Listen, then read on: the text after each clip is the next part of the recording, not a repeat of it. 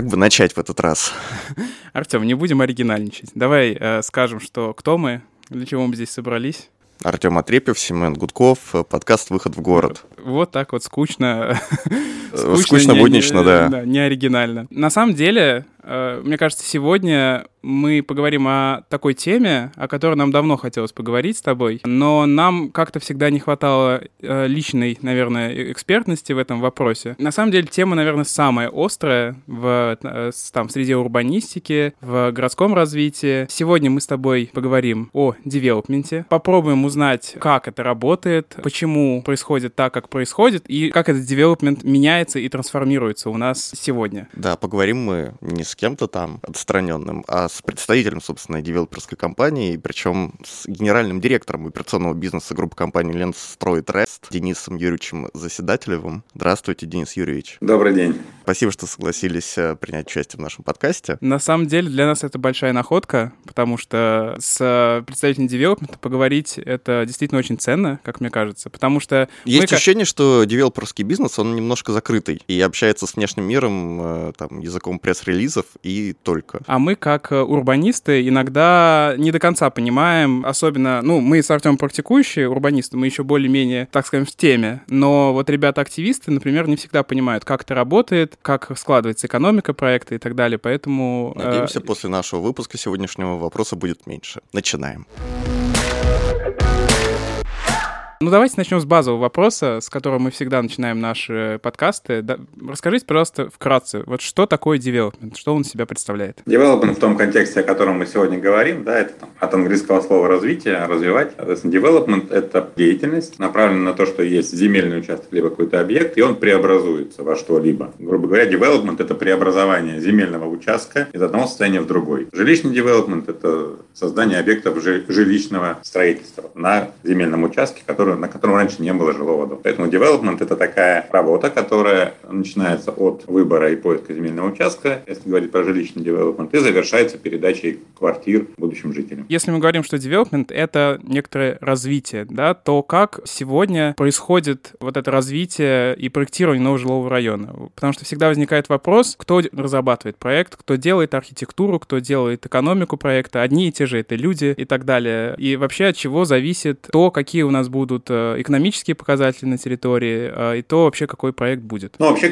там, центральный, центральный участник – это девелопер, который как раз себе концентрирует компетенции, бизнес-компетенции. И задача девелопера – выбрать земельный участок с потенциалом, организовать разработку архитектурной концепции проектирования, зачастую организовать строительство и продать, это, продать квартиры в этом, в этом доме. То есть девелопер, он там по большому счету организатор, но именно девелопер несет ответственность за экономику проекта, да, потому что это бизнес, и если девелопер ошибется в выборе участка, в концепции проекта, в продажах, либо еще в чем-то, да, то, соответственно, проект будет убыточным. И все эти риски несет на себе девелопер. Далее, не менее важный да, участник – это архитектор, либо проектировщик, зависимый, там, давайте говорить, архитектор. Это компания, либо человек, да, который определяет концепцию проекта, что здесь будет расположено, какого вида будет объект. В девелопменте есть градостроительные нормы и правила, есть вот градостроительных документов, которые определяют граничные параметры. Да, то есть по каждому земельному участку участку есть установленные законодательные нормативы, что можно построить, в каком объеме, сколько этажей, каких метров и так далее, и так далее. Да? То есть там, девелопер не может выйти за эти параметры. И в рамках э, тех ограничений, которые установлены законодательно, архитектор совместно с девелопером как раз-таки определяют наиболее эффективный объект, который должен в этом месте появиться. Соответственно, девелопер отвечает за ТЭПы, да, за те параметры, как вы сказали, за объемы того объекта, который будет. Архитектор отвечает за то, чтобы в этих параметрах да, создать комфортный объект. От чего зависит вот эти самые ТЭПы? Кто принимает решение о том, сколько жилья или коммерции там будет, как эта экономика формируется? Ну, смотрите, есть общие ограничения, да, то есть, как я сказал, по каждому земельному участку есть, не буду грузить специализированными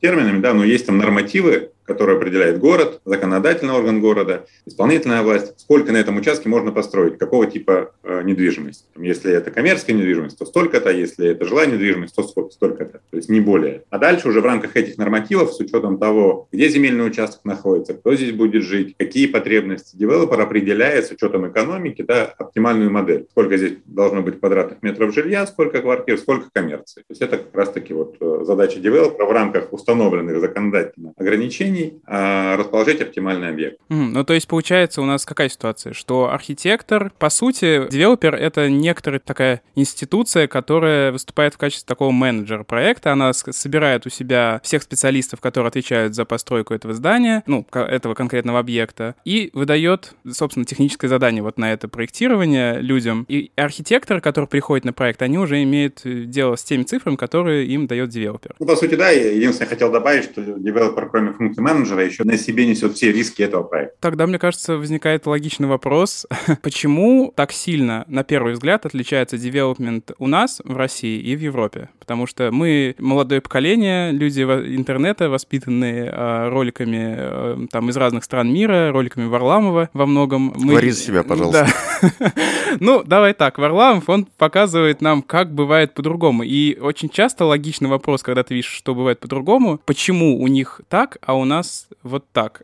Моя гипотеза, там более строгие ограничения все-таки, заданные государством. Прав я или нет? Ну, не совсем так. Э, не совсем так, да, и тут важный момент, что на первый взгляд, да, там, что хотел по этому поводу рассказать. Ну, во-первых, development очень такая инертная отрасль. Средний срок реализации небольшого проекта – это три года. Да, даже небольшого дома занимает три года. С учетом того, что необходимо делать градостроительную подготовку земельного участка, бывают проекты и по 5, и по 10 лет. И эта инерция да, не позволяет изменять вот так вот по щелчку. Ну, то есть мы посмотрели, что теперь вот так надо жить, да, и там теперь у нас проекты поменялись. Если не искать именно там какие-то скандальные истории, которые интересно рассказывать, да, там в блогах, а ну, подходить более там, системно, то у нас достаточно много уже сейчас есть реализованных, сейчас реализуется много хороших проектов по уровню качества, превышающие европейские. Если мы там еще пять лет назад мы в урбан-туры ездили в Европу, то сейчас мы в урбан-туры ездим в Тюмень, в Екатеринбург, в Москву, в Минск. У нас уже очень много хороших, качественных проектов на сопоставимых, а иногда и лучше, чем это в Европе есть. Поэтому у нас есть эти примеры. И чем дальше, тем больше, да, опять же, я сказал, очень высокая инерция, да, и даже то, что вот Артем сказал про градостроительные нормы и ограничения. На текущий момент, э, если брать Петербург, у нас достаточно жесткие градостроительные нормы и ограничения.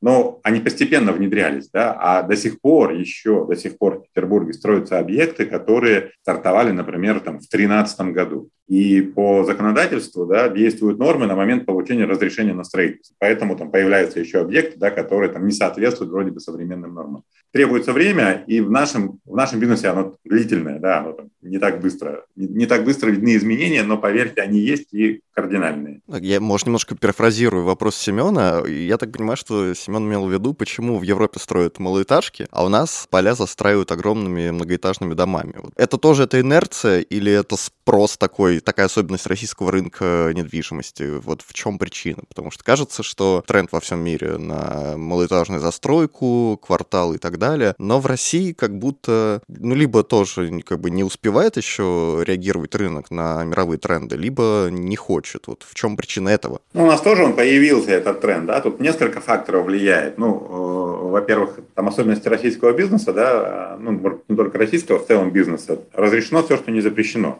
И те многоэтажки, про которые вы говорите, особенно в пригороде, это там середина десятых годов, да, когда там не было достаточно жесткого регулирования того, что можно строить. И была некоторая такая вакханалия в части регулирования стройки, да, там, если говорить про пригороды, да, то регулированием строительной деятельности занимались муниципалитеты на таком уровне. Нельзя решать такие глобальные градостроительные вопросы. С другой стороны, да, там мы, как девелопер, в свое время как раз-таки пошли, там, поверили в этот тренд пригородного малоэтажного комфортного жилья, и наши проекты там в этом тренде и реализуются с такой, с такой философией. Но там Петербург не пошел по этому пути по там, разным причинам, да, и у нас сейчас есть многоэтажные пригороды, что в принципе неправильно. Но опять же, если говорить про тренды, про тенденции и про изменения, то есть сейчас уже в Ленобласти есть высотное ограничение, больше 12 этажей строить нельзя. Это зависит от поселения. В ряде поселений там не больше 7 этажей. То есть если говорить про новые проекты, да, то они уже будут малоэтажными. Но увидим это мы, да. Мы сейчас это уже можем видеть, если внимательно, опять же, посмотреть, это и есть, да, если там говорить про новые локации пригородные, там, застроенные уже, а новые, которые сейчас развиваются, да, там, например, в нашей локации в Янино есть уже ограничения, там больше 12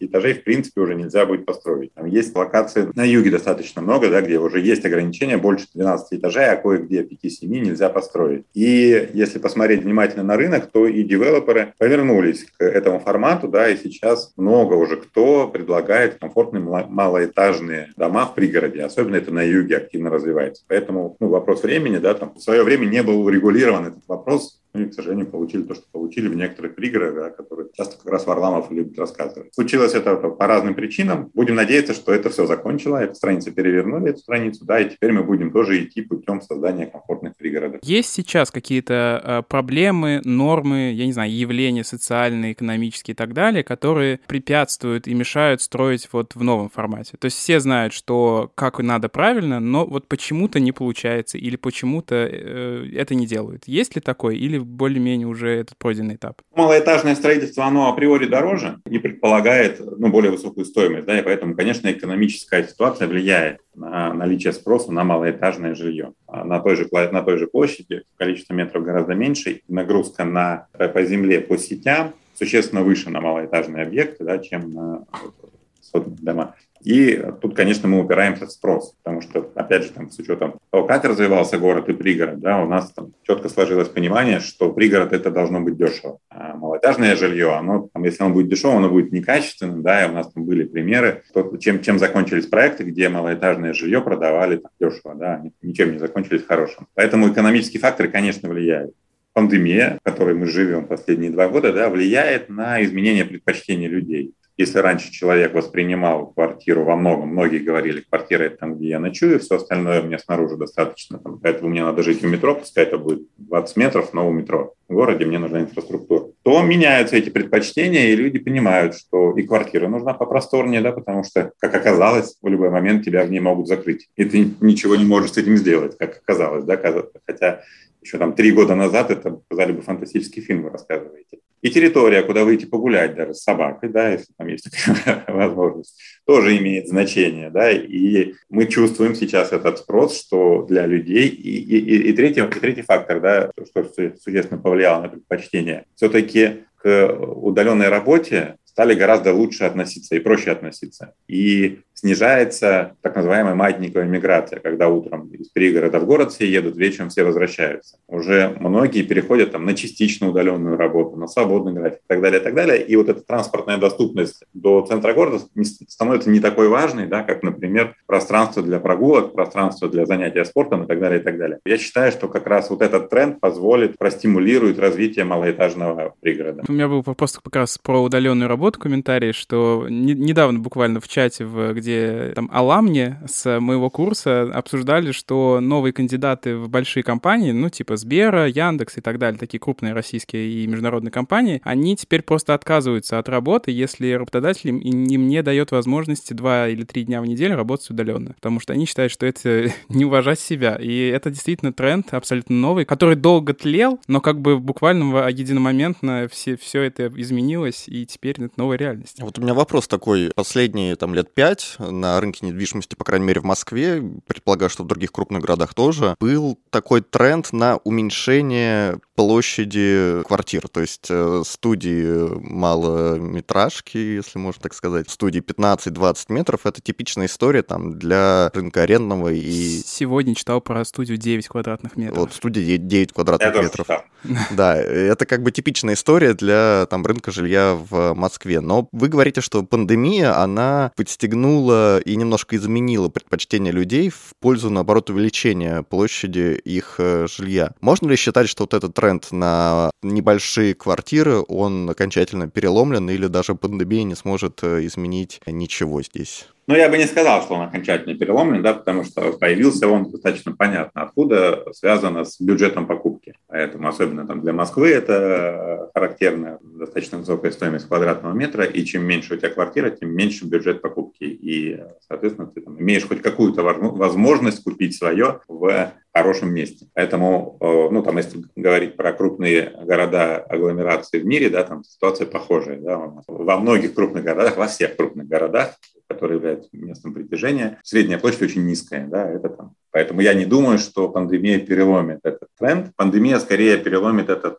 тренд в части пригородного жилья, да, потому что в части пригородного жилья за городом тоже была достаточно большая доля студий, именно потому что пригородное жилье воспринималось как дешевое, его там, покупаешь с низким бюджетом. Как вот я считаю, да, что все-таки люди пересмотрят свое отношение к пригородному жилью, да, и будут воспринимать его как наоборот более комфортное, как жилье для семейного типа, как жилье улучшение жилищных условий да, при например, есть такой же студии. И э, в части пригородного жилья очень бы хотелось, чтобы этот тренд был перелом. Мы вот начали говорить отчасти о том, что ну, там запросы меняются, есть какой-то новый запрос, особенно после пандемии, чтобы, особенно с теми законами и нормами, которые у нас были, что все должно быть рядом. Вот ближайший магазин, ближайший супермаркет, очень популярно среди российских девелоперов, особенно сейчас э, такой тренд, э, такая концепция 15-минутного города. Мне вот от вас интересно узнать больше, реально ли в девелопменте поняли важность вот этого, там, того, что все должно быть близко и рядом, или это все-таки больше маркетинговая история, э, которую просто так удачно упаковали и теперь классно продавать ее людям? Ну, мы еще там в 2013 году в своей философии прописали такой принцип, что когда человек живет в квартале, ему для выполнения повседневных действий,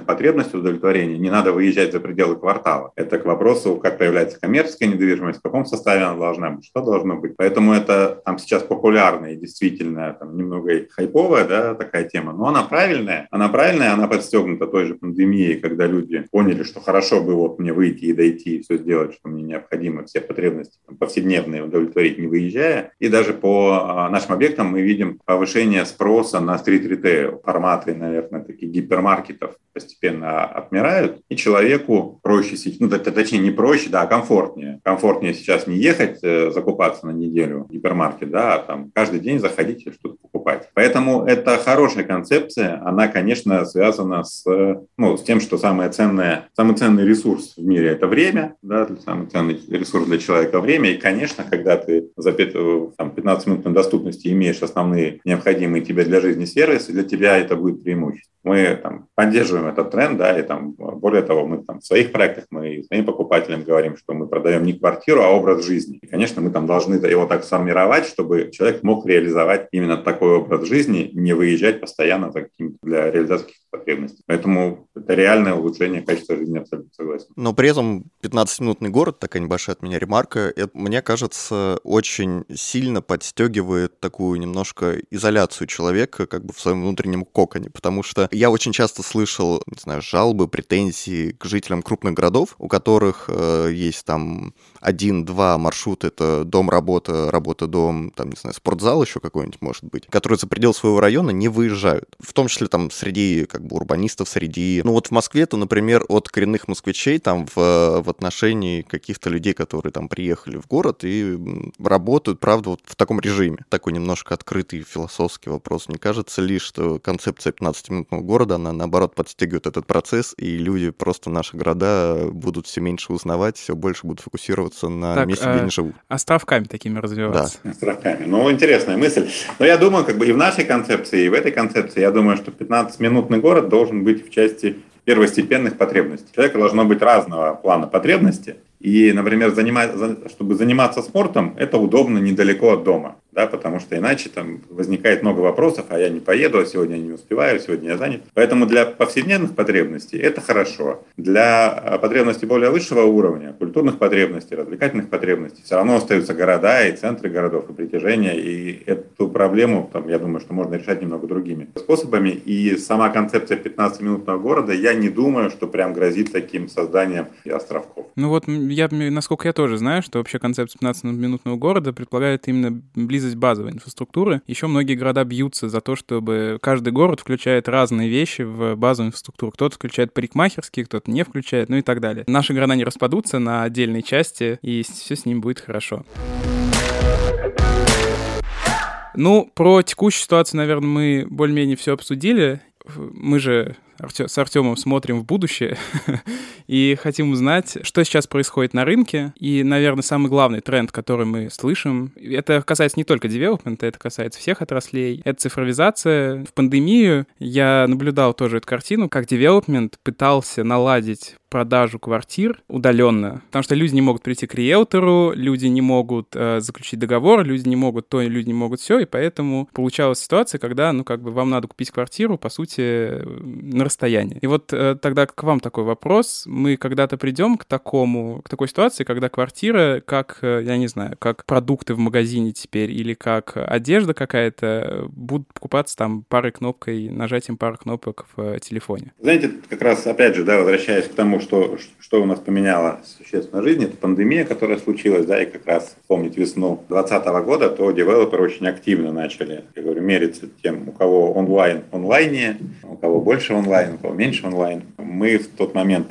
ну, попробовали разные способы, разные методы, и мы в онлайн перевели коммуникации прежде всего. Да, то есть у нас э, коммуникации менеджеров с клиентами достаточно легко перешли в онлайн формат, что сэкономило время, сэкономило возможность общения, и вот все предварительные вещи мы перевели в онлайн. Но как бы многие, я еще там пару лет назад я бы вам сказал, что, конечно, покупка квартиры онлайн это далекое будущее лет 5, 6, 7 вперед. Но, опять же, да, именно а, пандемия, что, на, на что существенно повлияла. Люди по-другому стали относиться к онлайну, да, и даже те, кто говорил, что я никогда не буду покупать продукты в онлайне или там обувь в онлайне, да, мы видим, какими темпами развиваются и Озон, и другие аналогичные маркеты, и сервисы типа самоката, да, которые вообще моментально доставляют продукты. Конечно, люди по-другому стали к этому относиться. Скорость перехода продажи квартир в онлайн существенно выросла, да, и если говорить про наш рынок, то крупнейший девелопер России, не скажу точно, но несколько месяцев назад закрыл офлайн офис и чтобы купить купить квартиру, человек уже там, у него нет другого выбора. Да, Но это какая-то вынужденная, да, это уже вас... Нет, почему? Это, не, это, это очень правильный тренд, да, это существенная экономия на накладных расходах, да, и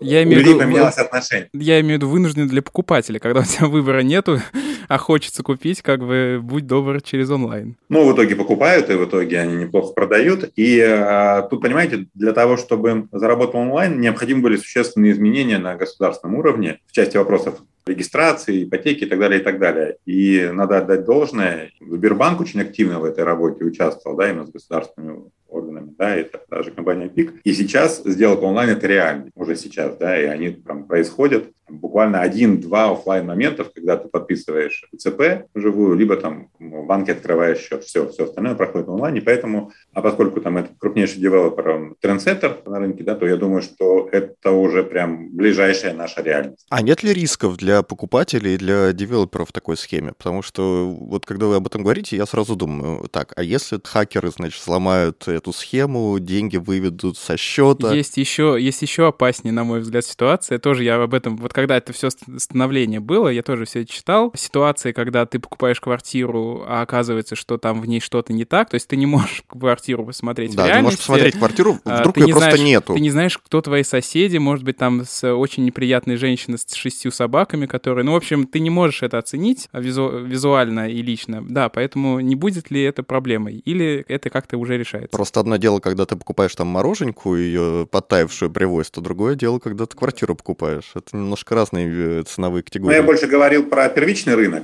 да, и как раз на первичном рынке тех э, рисков, про которые Семен говорит, нету, да, потому что еще там можешь офлайн ездить, все равно не узнаешь, кто у тебя соседи будут. Если говорить про первичный рынок, то рисков не так много. Если говорить про риски хакерские, ну, тут мне сложно судить, я бы больше сказал про юридические. А с точки зрения текущего законодательства 214 ФЗ, с точки зрения работы Росреестра и банков, достаточно существенно контролируется каждый шаг, да, что там, там двойных продаж, еще чего-то, еще чего-то. Там, мы очень зарегламентированы в работе. Нас проверяет Росреестр, нас проверяет банк, да, и там рисков практически нет. Ну, про хакерские я там умолчу, потому что это другое, другое направление. Конечно, они всегда есть и там, что, что далеко ходить, вчера а, там, весь мир 7 часов провел без, ну, без, да. без вроде бы таких привычных сервисов, и уже там гадают, это было там реально сбой человеческий, либо это сигнал от кого-то. Поэтому это, конечно, может быть. А с точки зрения там, первичного рынка тех рисков нет. С точки зрения вторичного рынка, наверное, конечно, да. Я не думаю, что во вторичке онлайн прям вот э, быстро сработает, потому что там очень много других факторов, которые ты дистанционно не оценишь. Тогда тоже, если говорить про цифровизацию, очень модная тема Big Data, большие, большие данные, аналитика и так далее. И я знаю, что очень многие девелоперы знают про эти вещи и очень даже пишут часто, что мы, значит, анализируем потребности наших пользователей на основании больших данных, но по факту, вот из моего практического опыта работы, гигантские девелоперские проекты просто с миллионами квадратных метров жилья, их э, коммерческая графическая структура и функциональное наполнение, и даже объемы, э, там, тэпы, они очень часто делаются по принципу, ну вот у меня так было, это мой личный опыт был такой. В целом я имею представление, что обычно это бывает так, поэтому давайте так. И когда ты приходишь к девелоперу, объясняешь на цифрах, что, ну как бы много, допустим, много вы сделали тут коммерции, вам бы убавить. Он говорит, ну как же так, я все время делал, а тут вот э, я буду по-другому. Просто из вашего тоже опыта, возможно, вы используете ли какую-то такую аналитику, или вот в отрасли, возможно, вы знаете, насколько эта тема сейчас ну, как бы проникла в отрасль? Ну, мы делали несколько подходов, да, там в, в части, если маркетинга, то Big Data нам не особо помогла, именно потому что, ну, как бы э, в девелопменте есть такие нюансы, да, но, во-первых, у нас нету повторяющегося товара, то есть у нас каждая квартира уникальна, да, даже там, находясь там в одной планировке на двух разных этажах, да, она уже будет другой. Это существенно сокращает возможности да, Big Data, потому что э, мы до конца сами не всегда знаем, почему человек предпочитает эту квартиру, а не эту. У него какие-то свои вообще нюансы, которые вот только ему свойственны. У нас там куча таких примеров, и мы как бы перестали с этим биться, потому что нет смысла, да, и идем путем того, что мы ну, предлагаем максимально широкую линейку. Человек выберет себе, потому что вот, ну, почему-то там ему четвертый этаж не нравится, а пятый самое то. И тут Big Data нам не поможет. С точки Big Data и цифровизации, что хорошо и что используется в отрасли, и чем мы тоже планируем заниматься при следующих проектах, да, это хорошее э, применение BIM-технологий при э, концептуальном проектировании квартала. Вот как раз, наверное, о том, что вы говорили. То есть, когда у тебя есть большая площадка,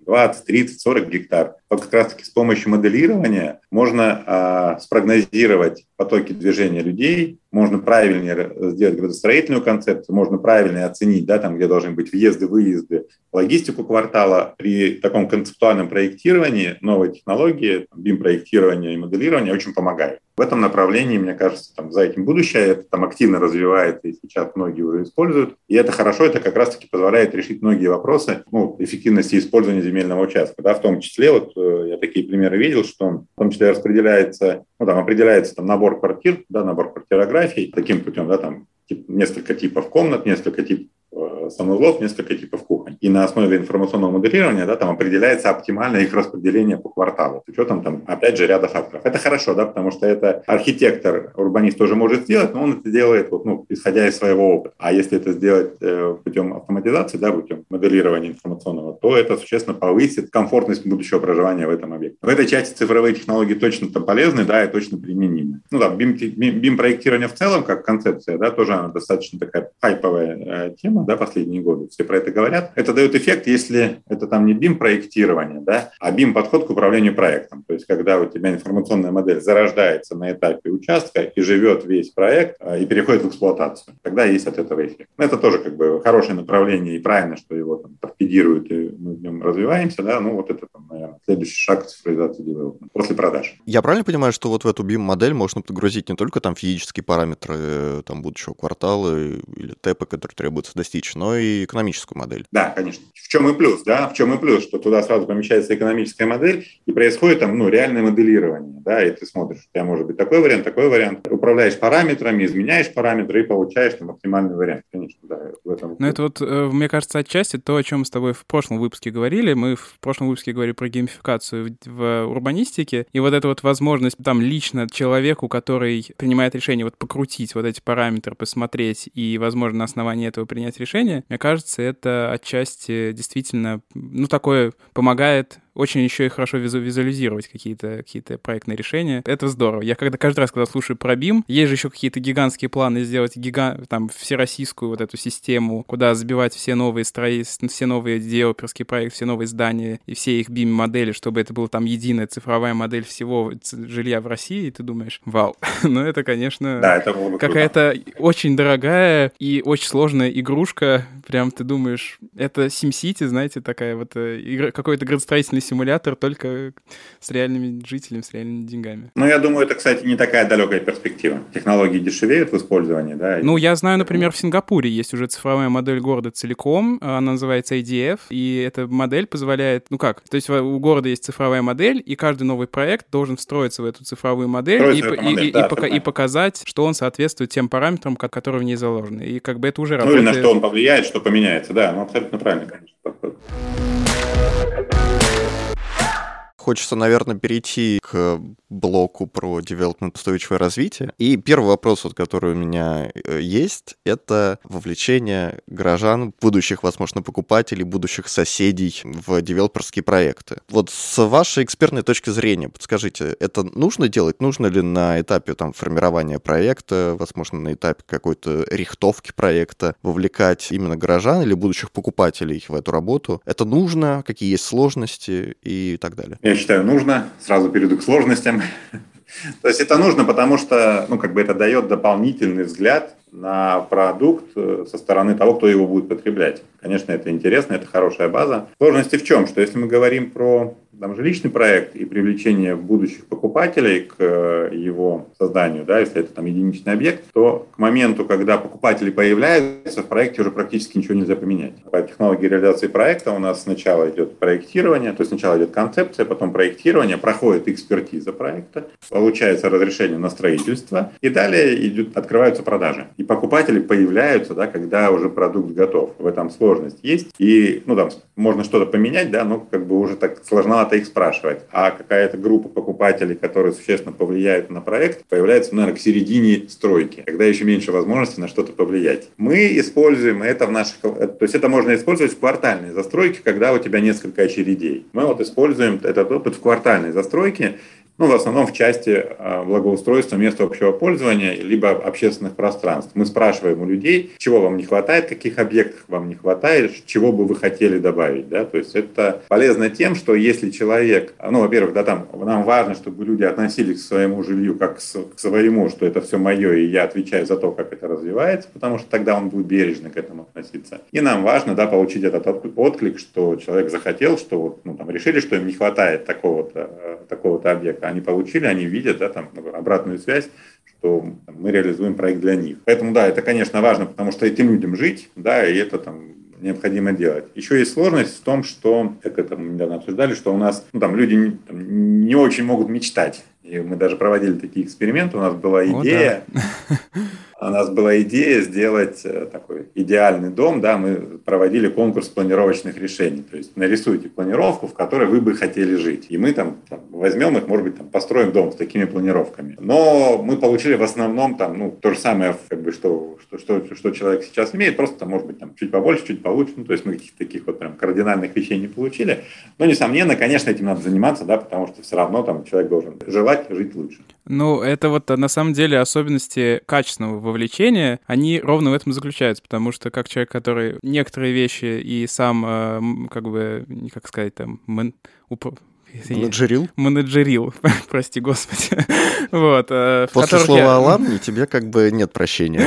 вот. И как человек, который управлял этим процессом, участвовал внутри него, хочу сказать, что действительно первые, наверное, несколько итераций с людей обычно надо снимать вот эти вот базовые какие-то установки, потому что а если вы спросите, придете просто и спросите, что вы хотите у вас во дворе, вам скажут лавочку, скамейку и детскую площадку, пожалуйста. Вот. Это в форме лебедя, если можно. Ну, то есть это, это, это, это вопрос и насмотренности, и в целом какого-то бытового опыта. Поэтому, насколько я знаю, в э, хорошем таком профессиональном вовлечении обычно не спрашивают, что конкретно вы хотите. Обычно спрашивают, что вы делаете, как вы обычно проводите свое время, там, как, какую, какие активности обычно вы используете там в течение своего дня, и на основании этого уже формируются какие-то вещи. То есть как бы это наша тоже дискуссия с Артемом, вовлечение, вот вовлекать или не вовлекать. И я сторонник того, что, конечно, вовлекать надо, но просто надо спрашивать, конечно, вещи не... А, за дизайн должен... Ну, не прямо спрашивать. Да, да, за дизайн да, должен отвечать дизайнер. А вот за функционал, да, у жителей можно, конечно, спросить, что они хотят там видеть. Это супер важно. Но если говорить про sustainable, как бы устойчивое развитие, вот, э, в него входит много вещей, и люди — это одна из частей, и я думаю, что мы можем пройтись вот по этим частям.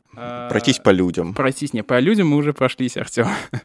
А, сейчас мы пройдемся по экологии. И вообще тема экологии, мне кажется, вообще это тренд номер один во всем мире. Будет она, наверное, в ближайшие там, лет 10, 15, 20, а то и больше. Вопрос вполне логичный, что после, допустим, при реализации проектов девелоперских так или иначе наносится какой-то вред экологии. Ну, то есть либо там частично деревья утрачиваются, либо после того, как там дом, там это строительный мусор и так далее. И тогда такой вопрос, а что может сделать девелопер, чтобы вот как как-то снизить наносимый вред окружающей среде или, возможно, даже как-то ее улучшить, не знаю, э, сделать, сделать ее более живой? Ну, во-первых, это соблюдать нормы, экологические они у нас есть достаточно жесткие, да, и их там важно соблюдать и выполнять. И это там уже будет большой вклад как раз-таки в сокращение вредного воздействия на окружающую среду. А во-вторых, да, там современные технологии, особенно в части энергоэффективности, они, конечно, существенно снижают нагрузку на окружающую среду, да, потому что тепловая энергия одна из самых грязных энергий, которые есть. И там,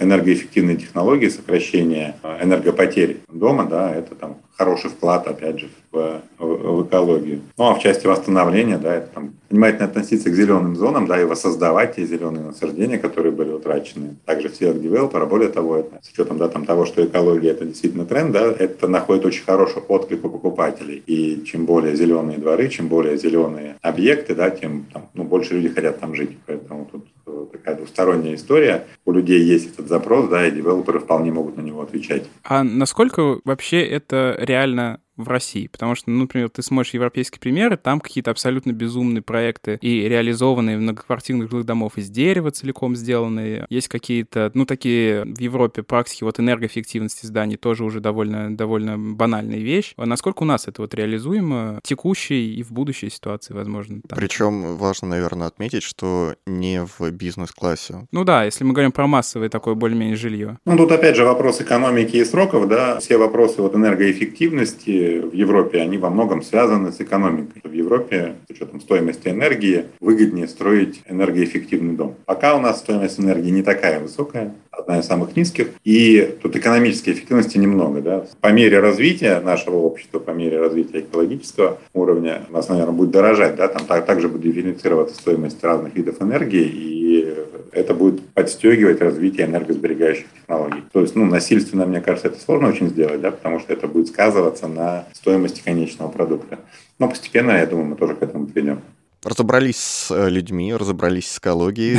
Давайте разберемся с новыми трендами в экономике. Шеринговая экономика очень поднимается, переживает подъем. Насколько я понимаю, сейчас есть уже некоторые девелоперские проекты, которые закладывают в своей сути какие-то помещения, которые люди могут э, делить друг с другом, там, не знаю, мастерские, например, э, коворкинги. Даже возрождаются у нас каливинги, советские общежития. Вот это вот на у, на, где там на Шлепихе вот этот 84-этажный э, коворкинг с площадью под 15 метров квадратных. Это, это называется офис Москва-Сити. Так могут ли практики такого совместного использования инфраструктуры прижиться в девелопменте? Возможно, они уже прижились. Какие дальше будут э, нас ждать тренды в этом направлении? Я думаю, да. И опять же, там все, все, все к той же пандемии, э, возвращаясь, да, это там существенно повлияло на восприятие людей. И, опять же, там, если говорить про концепцию 15-минутного города, то вот форматы, я верю, что коворкинг – это очень хороший формат, который будет активно развиваться. Мы сейчас уже включаем в свои проекты такие форматы. И это, наверное, хорошее соседство жилого комплекса, коворкинга. Это прямо ближайшее будущее точно будет.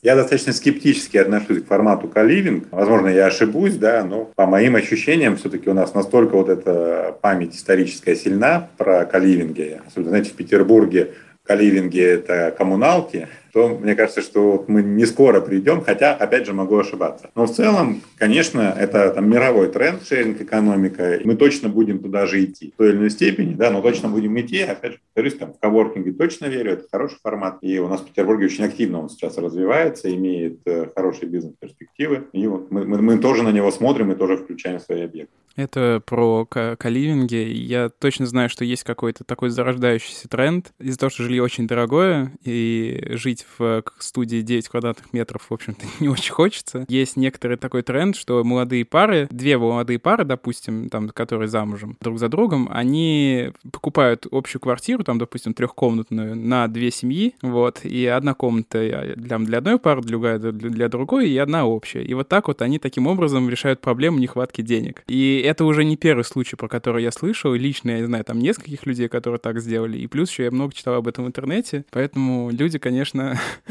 Но при этом, опять-таки, как будто есть травма русского человека, что надо да, иметь свое жилье. Безусловно, безусловно. Пусть даже ты делишь с другой семьей, но свое, как бы ютиться по арендным квартирам люди не готовы, как будто бы. А вот, кстати, еще такой вопрос. Мы говорим все-таки про там покупку жилья, но есть ли сейчас тренд на ренессанс э, рынка арендного жилья? Возможно, переживает он подъем тоже, и все больше людей предпочитают арендовать, а не покупать квартиры. Знаете, я вам скажу про Петербург. В Петербурге сейчас прям пик спроса на апартаменты. Петербургский рынок апартаментов достаточно неплохой. Порядка 80% объектов апартаментов у нас – это сервисные полноценные апартаменты, то есть не псевдожилье, а это апартаменты, в котором реализована сервисная функция, есть ресторан, фитнес, какой, какой-нибудь фитнес, есть обслуживающая компания, то есть это прям апартамент. И это тоже хороший тренд и хороший рынок, и у нас прям хороший спрос на такие объекты, и он развивается. И это как раз-таки и есть замена э, рентному жилью в квартирах, да, потому что апартаменты обладают там рядом преимуществ по сравнению с арендой жилья в квартире. И вот в этом направлении рентный рынок, я думаю, будет развиваться. Что ж, мне кажется, мы очень детально проговорили про все аспекты девелопмента, про то, как он был раньше, какой он сейчас, к чему мы движемся. И в финале мы обычно задаем некоторые такие, не то, не то что вопрос, мы ждем от наших гостей некоторых... Рекомендаций. Э, да, рекомендаций. У нас есть два образа таких людей, которым мы даем э, рекомендации. Вот первый, это, вы можете там на меня посмотреть, это такой местный житель. Семка-активист. Да, я Семка-активист. В общем, местный житель, который такой активный, инициативный, хочет что-то делать полезное. Вот что он может сделать для давай, девелопера? Может, давай, для... может, зададим ситуацию какую-нибудь, быть. Возможно, у тебя вот во дворе решили, ну, рядом с твоим домом решили что-то построить. Да, вот, э, окей, я хочу понять, а я, я не знаю, чего хочу. Нет, давай, оста... давай оставим так постановку вопроса. Достаточно широко. Вот я такой активист, так инициативный, и я хочу сделать, возможно, девелопмент лучше или проект, который у меня рядом с домом строится, лучше. Вот что я могу сделать? Ну, если проект уже строится, то достаточно сложно что-то сделать. Но правильно вы говорили, да, то есть тут что важно для жителя, что там для, для нас, для девелоперов важно от жителя, от покупателя. Ну, во-первых, это там инициативность, она нужна, да, но она должна быть конструктивной, то есть надо понимать, чего хочешь. Тогда, тогда есть диалог. Важно, чтобы человек, наш покупатель, житель активный, да, хотел жить лучше. Это там будет двигать его к чему-то новому, да, когда ты хочешь жить лучше, ты там ищешь возможности это, и тогда это двигает к чему-то чему новому. Ну, важно там, там проявлять инициативу, но проявлять ее конструктивно, да, потому что там ну, очень много примеров, когда там против, потому что против. Ну, мы, я прекрасно, да, мы как практикующие с Артемом городские планировщики прекрасно представляем, что это такое когда люди против просто потому, что против. Да, поэтому надо быть инициативным и конструктивным, да, надо критику делать конструктивной. Тогда из этого что-то получится, тогда в этом можно добиться. Когда э, жители или покупатели начинают просто там занимать позицию «мне все должны», ну, как бы из этого там сложно родить хороший продукт. Ну, то есть нормальный просто диалог выстраивать. Да, надо слышать и слушать и слышать, надо э, быть инициативным, да, не оставлять, продвигать свои идеи, но при этом быть конструктивным, да, слышать другую сторону и понимать, что есть возможно, что есть невозможно. Да. И второй образ — это региональные либо городские власти. Вот, допустим, я мэр города Василий Иванович Пень, и я хочу улучшить качество девелоперских проектов у себя на территории, либо упростить жизнь девелоперам. Ну, и... Нет, давай все-таки упростить жизнь девелоперам всегда можно. Давай мы ну, просто ладно, мы хотим, чтобы... Улучшим, э, да. Улучшить качество проектов. Ну, смотрите, во-первых, местные власти обладают существенным ресурсом, это э, ряд градостроительных нормативов. Их необходимо разработать желательно с привлечением урбанистов, да, это вот те как раз генплан города, ПЗЗ, правила землепользования и застройки, региональные нормы градостроительного проектирования, большой арсенал возможностей влиять на развитие города и на, на создание качественной среды. Желательно, точнее, правильно привлекать урбанистов, да, которые там, понимают в этом вопросе профессионально. И желательно их не так часто менять. Да, опять же, там, ну, в начале разговора говорили, длительный процесс, да, если они постоянно меняются, то мы там и не успеваем. Вот это у нас по одним правилам, по другим. Это первый момент. Второй момент. Не надо упрощать жизнь девелоперам, но надо создавать равные и прозрачные условия, да, чтобы была конкуренция девелоперов. Потому что если посмотреть на города, которые приводил в пример, Тюмень и Екатеринбург, то хороший продукт там сделала конкуренция. Там много девелоперов, низкие по сравнению с Москвой и Петербургом цены, необходимо выживать. Да, это подвигло их делать хороший продукт. Третий такой момент тоже, который тоже в силах местных властей, да, это развивать качественное общественное пространство, тем самым задавая планку, когда сам город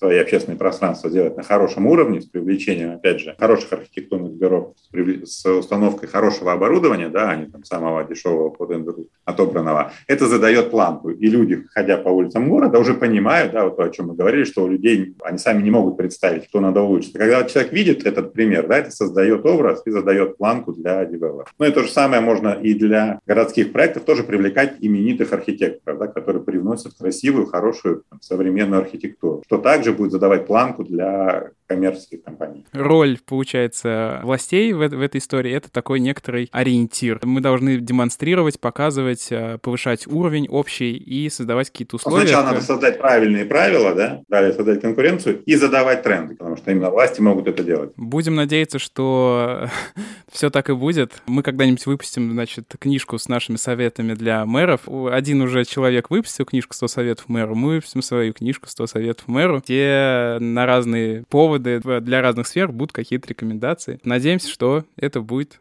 достаточно полезно. Мне кажется, что development нам теперь не страшен, и нашим слушателям тоже. Мы все примерно понимаем, как он устроен, можем конструктивно вести диалог не только с активистами, но и с профессиональными а, застройщиками-девелоперами. Да, спасибо большое Денису за это. А спасибо вам за интересные вопросы. Это был подкаст «Выход в город». Семен Гудков — это я. Артем Отрепьев — это я. Вы можете нас слушать на любых платформах, где есть подкасты. Тут, кстати, Spotify вроде как выкатил подкаст в России. Возможно, мы там тоже появимся скоро. Надо надо проверить. Ну что, на, на этом у нас все. Пойдем с тобой дальше строить прекрасные города. Пойдем на стройку. На стройку пойдем. Давно всем пора. Да.